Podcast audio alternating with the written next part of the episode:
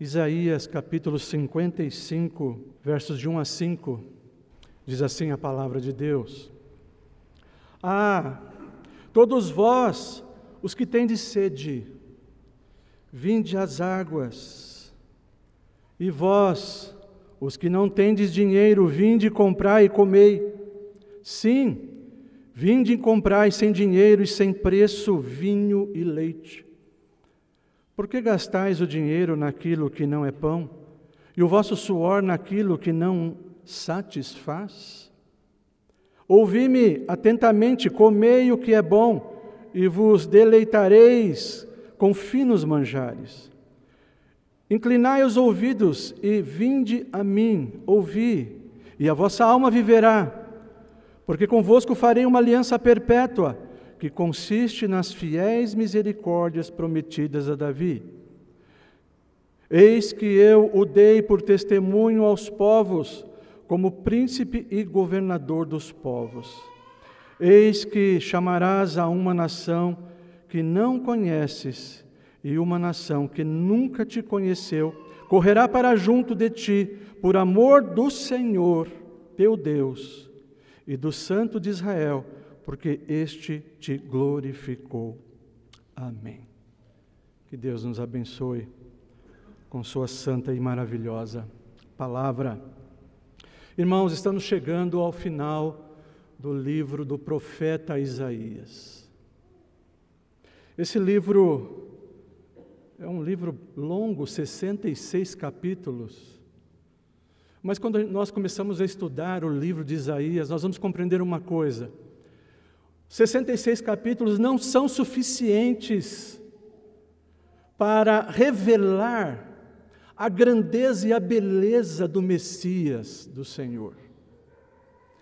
E para nós entendermos, para nós conhecermos a perfeição, a bondade, a grandeza do nosso Salvador, nós temos que percorrer a Escritura inteira, desde Gênesis, quando ele aparece na criação até Apocalipse, vitorioso. Portanto, meus irmãos, nós, chegando ao final deste livro, sem dúvida nós vamos ver que a palavra-chave do livro de Isaías é salvação. Salvação. Deus vem julgando e salvando. Isaías anunciou eventos que deviam ocorrer no futuro distante, muito além do tempo de vida de seus ouvintes, revelando assim que o plano redentor de Deus se estenderá muito à frente, meus irmãos, de acordo com a agenda, com a própria agenda de Deus, do Senhor Deus. Isaías, em suas mensagens proféticas, ele delineia, ele delineia a dimensão de um reino vindouro maravilhoso, exatamente como Deus projetou. A figura central no reino vindouro é o rei vindouro. Ele também de forma vívida, descreve a figura que estabelecerá esse reino universal, ou seja, a figura do servo sofredor, a figura do servo do Senhor, do rei servo, do conquistador, do salvador, do Messias. Portanto, nós vemos em Isaías que haverá um novo Davi no reino vindouro. Ele é chamado de Davi também, a descendência de Davi, por causa da promessa de Deus. Como o filho de Jessé, ele seria originário de Belém, e nele repousaria o espírito do Senhor.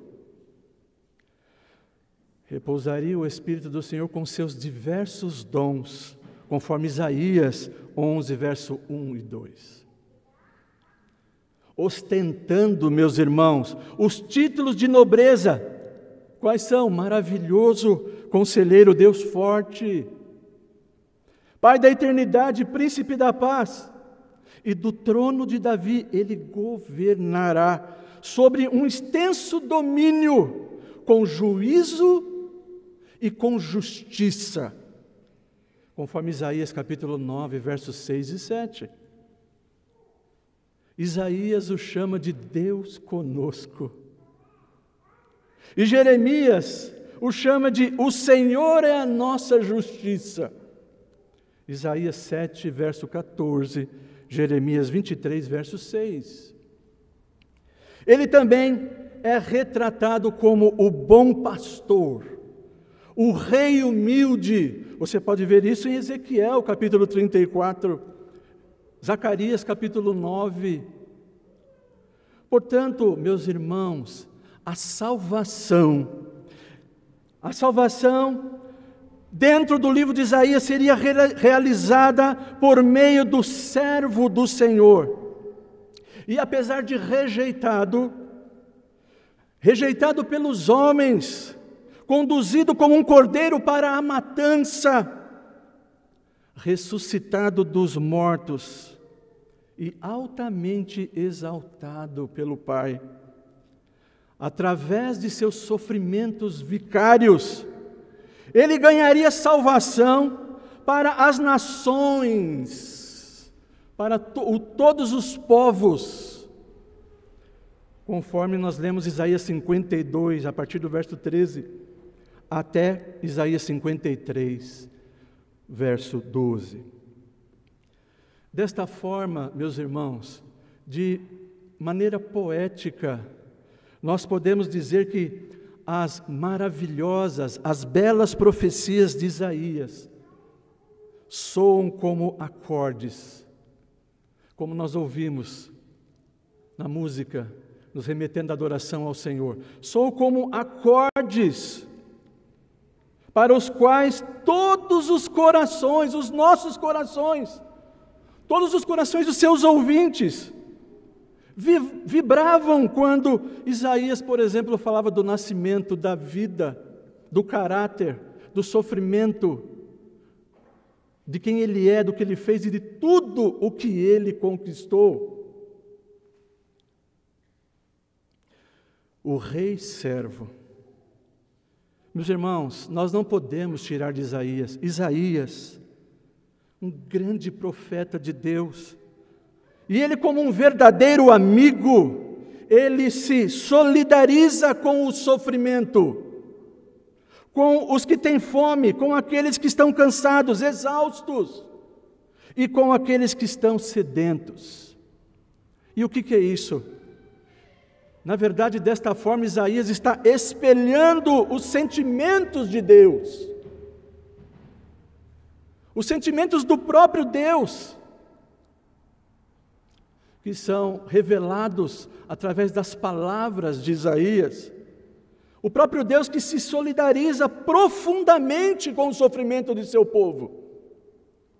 Por essa razão, Isaías então descreve o modo como Deus irá saciar a alma do sedento através de sua provisão de seu banquete de amor, de graça, de misericórdia, para a provisão para a maior, a maior necessidade do homem. E ele faz isso através de um convite, um convite universal. E este, sem dúvida, o que nós lemos aqui, é um dos maiores convites da Escritura. Portanto, o convite de Deus, em primeiro lugar, é para quem? Isaías diz que é para os sedentos. Como diz o salmista, minha alma tem sede de ti.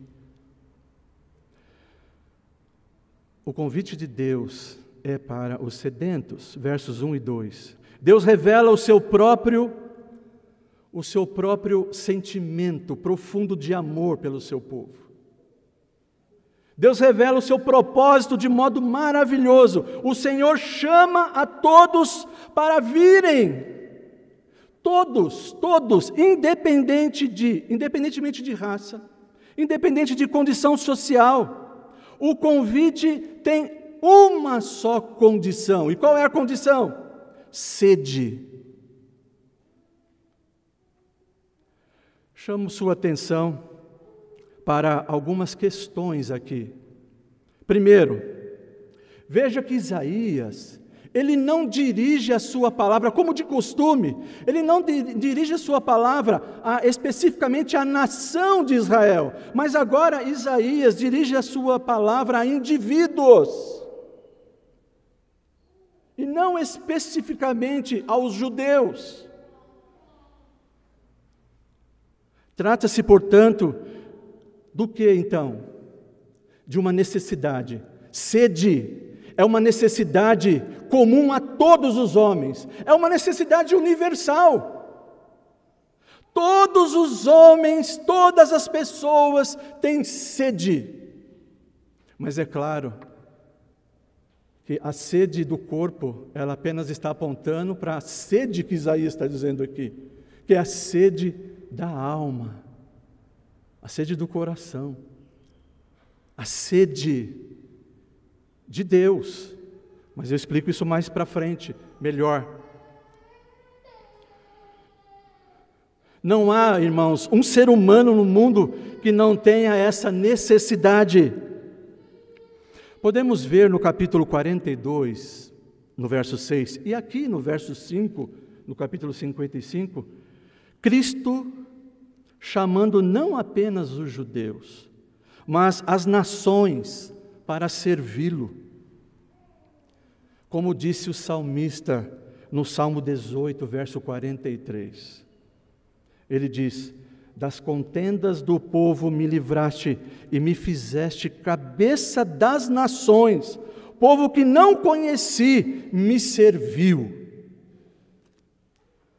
Então veja, é, Isaías não dirige o convite de Deus a Israel como um povo, mas ele dirige sua palavra a indivíduos. Segundo, pense também aqui no contexto da fala de, de, de Isaías, o difícil e muito, e muito sofrido, muito sofrido, não é? A, a vida sofrida do judeu na Babilônia, no cativeiro, a pobreza, todo o esforço, todo o trabalho árduo, tudo o que eles ganhavam ali era incapaz de proporcionar satisfação ao coração. Como diz Riederbos quando vai comentar esse texto, ele diz: todo o trabalho e sacrifício de uma vida, assim são feitos basicamente em troca de nada. De nada. E é claro, meus irmãos, que o que Isaías está dizendo aqui não se aplica apenas para os judeus, se aplica a todo homem a todo ser humano, a toda pessoa. A toda pessoa que vive longe de Deus, autônomo de Deus. Porque a bem-aventurança do ser humano não pode ser encontrada nesse mundo, fora de Deus. Timothy Keller, em seu livro Deuses Falsos, ele relata na introdução ele fala sobre homens milionários, milionários que ficaram pobres com a crise econômica de 2008. Se você ler a revista Exame dessa época, em 2009, a revista Exame, ela diz que com a recessão de 2008, 5 mil pessoas cometeram suicídio porque perderam a sua riqueza. Cinco mil pessoas. Depois de três anos, existe uma estatística de 10 mil pessoas terem tirado a vida, porque a vida perdeu sentido para eles. O homem jamais encontrará bem-aventurança fora de Deus. Muito bem, vamos lembrar da palavra de Jesus: trabalhai não pela comida que perece, mas para, para a que subsiste para a vida eterna, a qual o Filho do Homem vos dará. João capítulo 6, verso 27. O Senhor Jesus repreende aqui as pessoas nesse texto, porque elas queriam desfrutar do que? Apenas da comida terrena. Apenas pensarem apenas no, na necessidade física. Portanto, meus irmãos, é muito interessante a forma que Deus faz o convite. Ele faz isso de forma metafórica. Deus chama pecadores para si mesmo agora. E a imagem é de um vendedor de água, oferecendo seu produto aos sedentos. Mas também é oferecido grãos para fazer e assar pão, pães, vinho e leite. Vinde, comprai e comei, ele diz. E a palavra comprar aqui palavra shabar, na língua hebraica, significa comprar cereal, água, cereal, vinho, leite. E o mais incrível, meus irmãos, que o apelo é feito para vir comprar sem dinheiro e sem preço. Como isso é possível? Isso é loucura. Imaginem as pessoas ouvindo isso. Isso é loucura. Como podemos comprar essas iguarias sem preço e sem dinheiro? Claro, porque o, vendedor está dizendo, é de graça. Mas qual é a condição? O que tem sede, o que tem sede. Que não tendes dinheiro, água, pão, vinho e leite isso são alimentos preciosos e essenciais na cultura palestina. São figuras aqui usadas por Isaías, são figuras usadas para descrever o quê? Para descrever exatamente a salvação oferecida por Deus.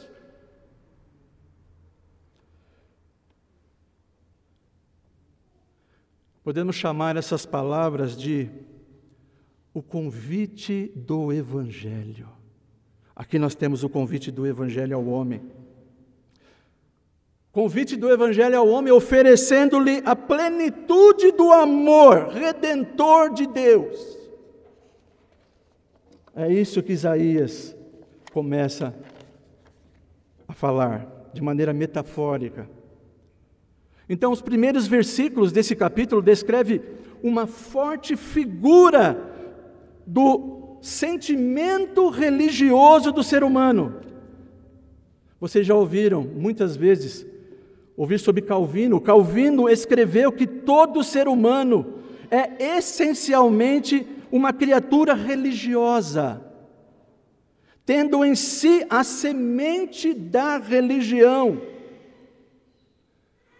Portanto, meus irmãos, aprendemos nessa figura que, assim como o corpo tem sede e fome, a alma, o coração do homem também tem sede e fome. Mas somente Deus, somente Deus pode saciar essa sede, essa fome. Nada nesse mundo, nada pode satisfazer o coração, a alma do homem. Por isso, essa necessidade religiosa, agora ficou mais claro, essa necessidade, ela é religiosa. Essa necessidade religiosa, ela é universal. Ou seja, ela faz parte da vida de cada alma humana. Então, veja, reflita comigo. Nós podemos dizer, meus irmãos, que o desejo espiritual pode ser consciente ou inconsciente. conscientemente quando, através da fé, esse desejo, ele torna-se o quê? Distintamente inteligível, compreensível. Então, as inspirações são voltadas para Deus. Jesus falou sobre isso quando ele começou a ensinar sobre o reino. O que, Jesus disse? Bem-aventurados os que têm fome e sede de justiça, porque serão fartos. Mateus capítulo 5, verso 6. Mas também pode ser inconscientemente, esse desejo religioso, ele acontece também no coração do homem de maneira inconsciente. Inconscientemente, todos os elementos do desejo não é? e insatisfação estão lá no coração dele. Porém, não conhece, não reconhece o seu verdadeiro significado. Ele não consegue entender esse desejo, o que significa esse desejo, mas está lá, está lá. Elementos do desejo e insatisfação estão lá no coração, porém não reconhece o seu verdadeiro significado. Então, o que, que acontece? A fome e a sede da alma destas pessoas, essas pessoas procuram saciar essa fome, essa sede nos ídolos. Nos ídolos. Ídolos tais como, por exemplo, vícios, sexo, poder, riqueza, materialismo. É onde o homem procura a felicidade, a felicidade espúria. E que não é verdadeira, não é verdadeira. Não é à toa que tantos homens tiraram a própria vida quando perderam suas riquezas em 2008, quando a recessão financeira. Irmãos, Deus conhece a condição do homem, Deus conhece a triste condição do ser humano por causa do pecado. E é por isso que ele diz: Vinde às águas, e vós os que tendes sede, e vós, os que não tendes dinheiro, vinde comprai e comei. Sim, vinde comprai sem dinheiro e sem preço o que significa isso? Irmãos, em outras palavras, isso significa que este é o grande segredo da mensagem do Evangelho. Que não só descreve a nossa maior necessidade, mas também oferece aquilo que precisamos, que mais necessitamos, para satisfazer-nos, para saciar a nossa alma, para saciar a nossa sede, fome e sede espirituais.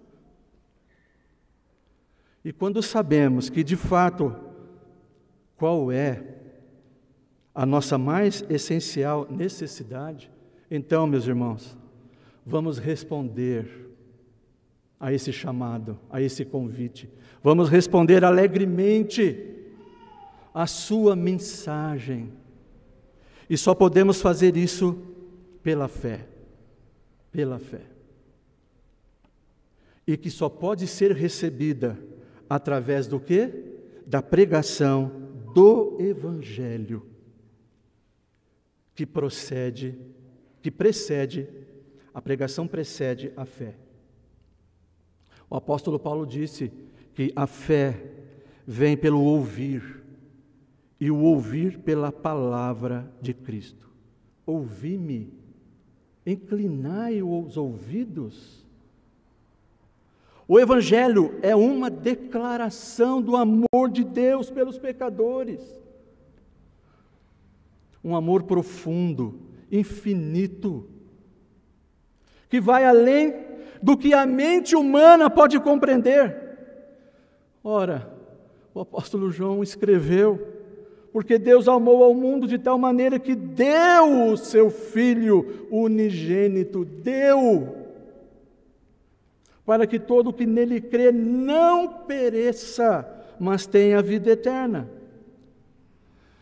Então, qual a exigência desse convite? Sede. A outra lição muito importante aqui, meus irmãos, é que os termos desse convite estão ao alcance de todos. Os termos desse convite estão ao alcance de todos. Meus irmãos, nesta questão de salvação, não há privilégios. Nem para a aristocracia, não há privilégios para os ricos, nem para os que ocupam posição de poder. Simples. Não é uma questão de compra. O que eu posso oferecer? O que você pode oferecer por aquilo que Ele me deu, que Ele te dá? O que, que você pode oferecer em troca? Tudo o que eu tenho, tudo o que vale a pena possuir, vem das bondosas mãos de Deus. Irmãos, eu não tenho nada, eu não tenho nada que não seja dada, dado por Deus. Eu não tenho nada que seja de fato meu próprio, nem mesmo a minha vida me pertence. Não é uma questão de compra. Portanto, todos nós estamos em pé de igualdade diante de Deus.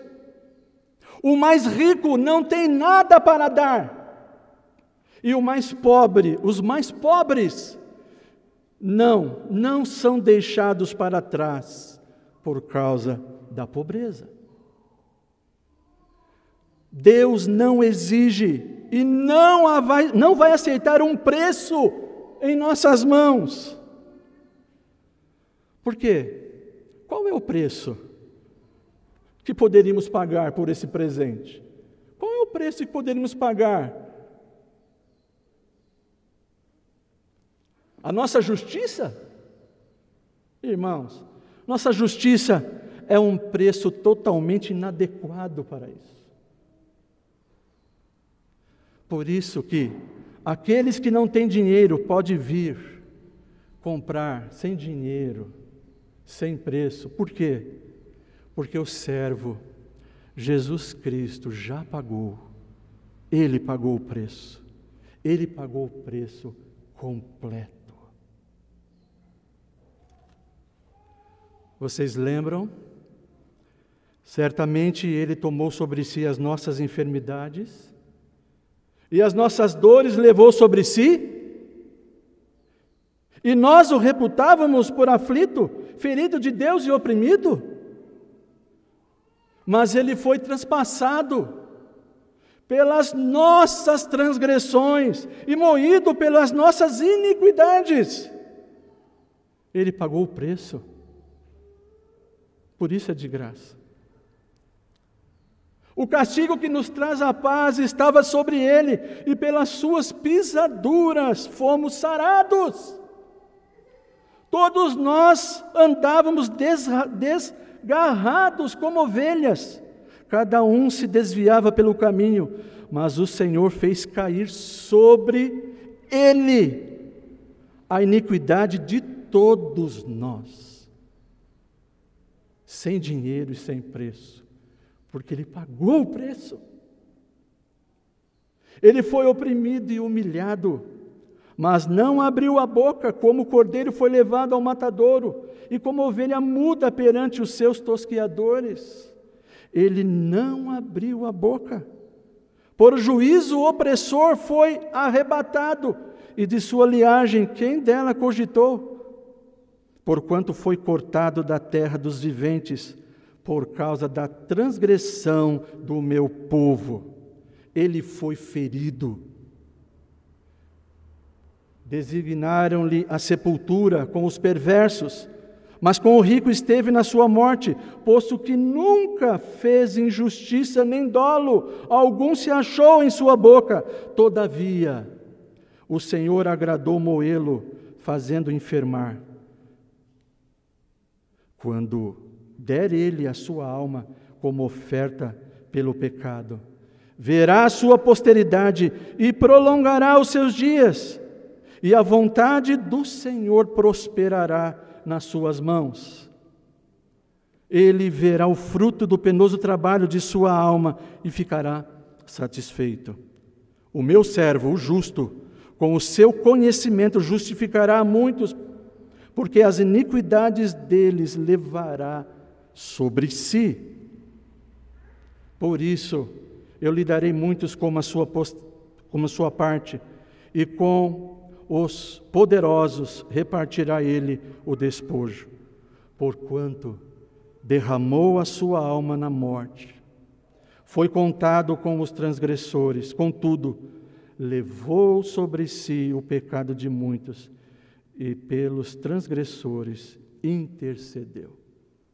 Isaías 53, versos de 4 a 12. Ele pagou o preço. Portanto, queridos irmãos, o Evangelho é a única coisa que pode destruir, resolver o maior problema da humanidade, que é o pecado. O Evangelho resolve o problema do sofrimento. O Evangelho resolve de uma vez por todas a maldição da morte.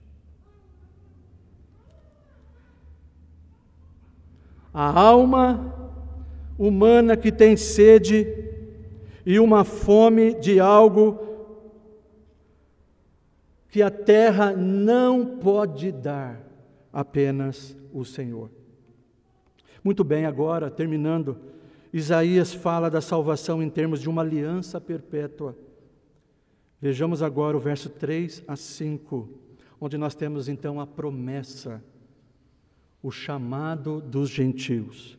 Verso 3: Inclinai os ouvidos e vinde a mim, ouvi, e a vossa alma viverá. Porque convosco farei uma aliança perpétua, que consiste nas fiéis misericórdias prometidas a Davi. É importante notarmos aqui, meus irmãos, que as ordens divinas do verso primeiro agora são ampliadas. São ampliadas. Ampliam o pensamento exatamente de Isaías no verso primeiro. O que, que ele faz aqui? Ele acrescenta algo novo. A promessa de que então a sua alma, ou seja, você viverá, a pessoa viverá. Isaías diz que Deus fará. A palavra fará aqui, uma palavra na língua hebraica significa cortar um sacrifício. Deus fará, né, por sacrifício, um concerto perpétuo através de um sacrifício. Um concerto perpétuo com todos os que vierem a Ele. Esse concerto o que é? É a nova aliança. A nova aliança que foi colocada em efeito pelo sacrifício de Jesus, pelo servo Salvador, conforme nós vimos no capítulo 53. E esse novo concerto, meus irmãos, trará o cumprimento da aliança de amor prometida a Davi e aqui chamada do que? De fiéis misericórdias prometidas a Davi. Ou seja, estas promessas o asseguravam de que sempre haveria um homem dos seus descendentes, dos descendentes de Davi, para o seu trono, conforme 2 Samuel, capítulo 7, versos 14 a 16. E promessa, essa promessa foi cantada pelo salmista você veja lá no Salmo 89, verso 3 e 4. O que, que o salmista diz? Fiz aliança com o meu escolhido e jurei a Davi, meu servo, para sempre estabelecerei a tua posteridade e firmarei o teu trono de geração em geração. Então, assim, estas dádivas, elas se cumpriram em Jesus Cristo. E a ressurreição de Jesus, exatamente na ressurreição, foi que Jesus foi identificado, identificado com estas profecias. Você pode ler lá em Atos, capítulo 13, verso 34, que diz: E que Deus o ressuscitou dentre os mortos, para que jamais voltasse à corrupção. Desta maneira o disse: E cumprirei a vosso favor as santas e fiéis promessas feitas a Davi. Precisamos notar aqui, meus irmãos, que a vida, a vida oferecida aqui, a partir do verso 3, a vida oferecida aqui, ela só pode ser experimentada mediante a obediência pela fé. Essa vida, o homem só pode experimentar essa vida através da obediência da fé. E qual é o princípio aqui? O princípio, meus irmãos, é que a obediência à vontade de Deus, ela é necessária, é exigida por Deus. Por quê? Nenhum homem pode receber as bênçãos de Deus sem a fé. Ninguém pode obedecer a Deus sem a fé. E a fé é uma prova exatamente de que as pessoas obedecem à lei de Deus. E esta é a exigência de Deus. E é através desse princípio que nós experimentamos essa vida. Ainda que nós não consigamos obedecer perfeitamente, mas a fé produz isso em nós. Nós nos apegamos à palavra de Deus. O Senhor disse que colocaria o seu espírito e nós então obedeceríamos, guardaríamos a sua palavra, os seus estatutos. Então, essa fé, quando Deus diz, então sua alma viverá, ela só pode ser experimentada através da fé.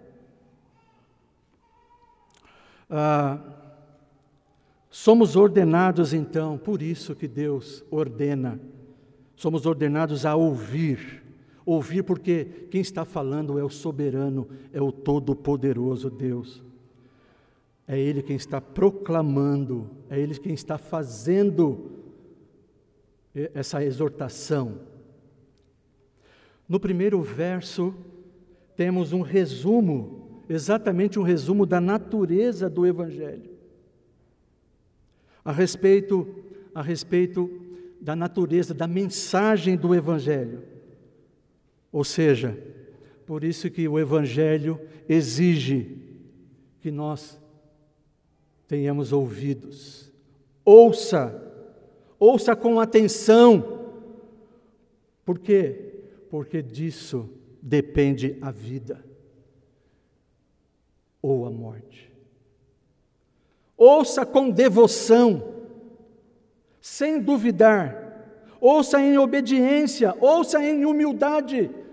Quando Deus diz ouvir, isso carrega implicitamente estas exigências.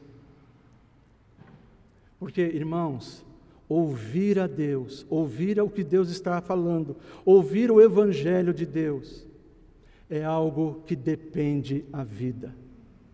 Por isso que essa vida só pode ser experimentada através da fé.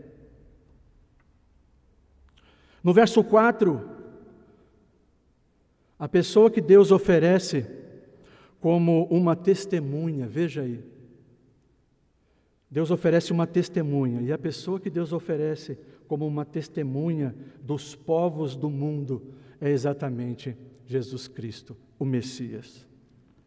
E ele cumpre a promessa de Deus a Davi. Então, ele será uma testemunha, testemunha da verdade, conforme lemos em João 18, verso 37. Então lhe disse Pilatos: Logo tu és rei? Respondeu Jesus: Tu dizes que sou rei. Eu para isso nasci. E para isso vim ao mundo, a fim de dar testemunho da verdade. Todo aquele que é da verdade ouve a minha voz. O texto também diz que ele será um líder designado por Deus, ou podemos interpretar também como um soberano príncipe, um príncipe soberano. Ele será um governador dos povos. É a figura de Davi no, no, no Antigo Testamento, exatamente se, se cumprindo em Cristo Jesus. E todos os povos do mundo serão chamados por este rei serão chamados pelo próprio Senhor Jesus. Lembra que Jesus disse: Toda autoridade me foi dada no céu e na terra. Toda autoridade me foi dada no céu e na terra. Mateus 28, verso 18. Portanto, meus irmãos, este sem dúvida é o maior presente de Deus. Ele foi dado a todos os povos. O Messias foi dado para ser o Salvador não só dos judeus, mas também dos gentios. É por isso que nós estamos aqui hoje. Ele é o grande profeta e mestre, ele é o grande revelador perfeito da verdade de Deus, da verdade divina para a humanidade. Ele é o revelador de tudo que é necessário para a salvação, para saciar a fome e a sede do homem. E desta forma, então, Cristo é o maior presente de Deus, é o maior presente que Deus poderia dar. Deus nos deu o seu melhor. Deus nos deu aquilo que era mais caro para Ele. Ou seja, tudo o que Ele é, tudo o que Jesus é, tudo o que Jesus fez, tudo o que Ele conquistou, nos é dado de graça. E veja, como um presente, ele é um presente que jamais poderíamos reivindicar de Deus, esse presente. Quem poderia reivindicar isso de Deus? É um presente que nós não merecemos, que ninguém merece. É um presente que nem sequer pedimos. É um presente que não podemos estimar de maneira adequada. Só Jesus sabe a grandeza do amor de seu Pai. E por fim, verso 5, Jesus como o rei davídico, chamado a uma nação, ou seja, os gentios, que ele não conheceu, ou ele teve contato durante o seu ministério terreno. Nações que não o conheceram correrão para ele por causa da sua relação perfeita com o seu Pai, com o Deus Pai, e também porque o Santo de Israel o glorificou e o exaltou. E nós lemos em Filipenses capítulo 2, verso 9: Pelo que também Deus o exaltou sobremaneira e lhe deu o nome que está acima de todo nome. Então eu encerro, irmãos, dizendo que nós fomos lembrados aqui, somos lembrados sobre o erro do pecador. Qual é o erro? Ele busca a felicidade nas riquezas, nas honras e nos prazeres deste mundo. Fomos lembrados também da distância do pecador de Deus. E por essa razão Deus convida: vinde a mim. Somos lembrados da antipatia do pecador ao Evangelho. Por essa razão, a grande exortação de Deus: inclinai os ouvidos. E essa é uma das coisas mais importantes. Ouvir. Primeiro ouvir, depois falar. Meus irmãos, um conselho que eu e você sejamos atentos, absolutamente atentos às palavras de Deus. Como é que nós estamos ouvindo? Você, ao ouvir, nós estamos aprendendo de Deus. Nós só podemos ensinar alguém se nós aprendermos alguma coisa. Infelizmente, nós vemos muitas pessoas dentro do, do círculo evangélico que falam, falam, falam, falam, falam, mas não querem ouvir. Nós precisamos ouvir, ouvir a palavra de Deus em silêncio,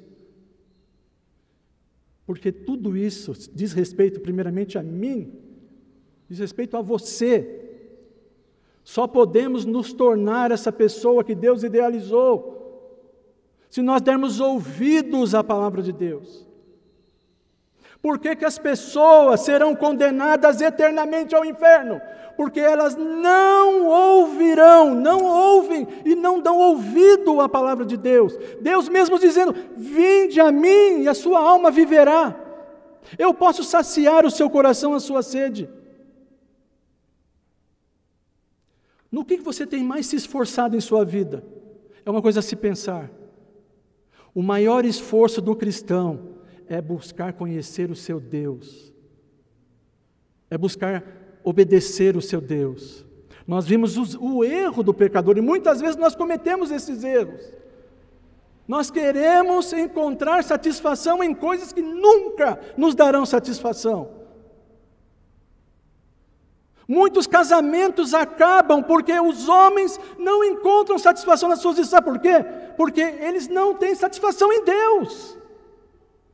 Muitas pessoas não estão satisfeitas com o que elas têm, porque elas não estão satisfeitas com Deus.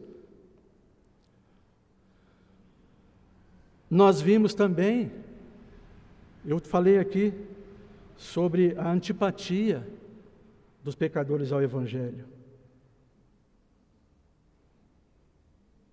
E muitas vezes, nós mesmos, dentro da igreja, nós entramos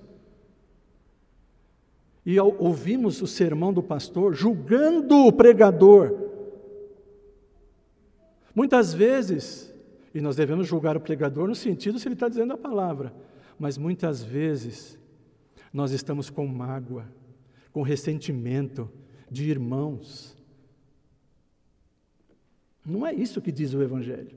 Não é isso que diz. Não é isso que nós aprendemos da palavra de Deus. Portanto, ah, quando Deus diz: inclinai os vossos ouvidos, qual é o problema? O problema é a incredulidade, o problema é o orgulho, o problema é o amor ao mundo. Deus oferece verdadeira satisfação, Deus oferece vida eterna, e você já recebeu isso. Como você tem respondido? A esse convite. Que Deus nos abençoe, que Deus nos ajude. Amém.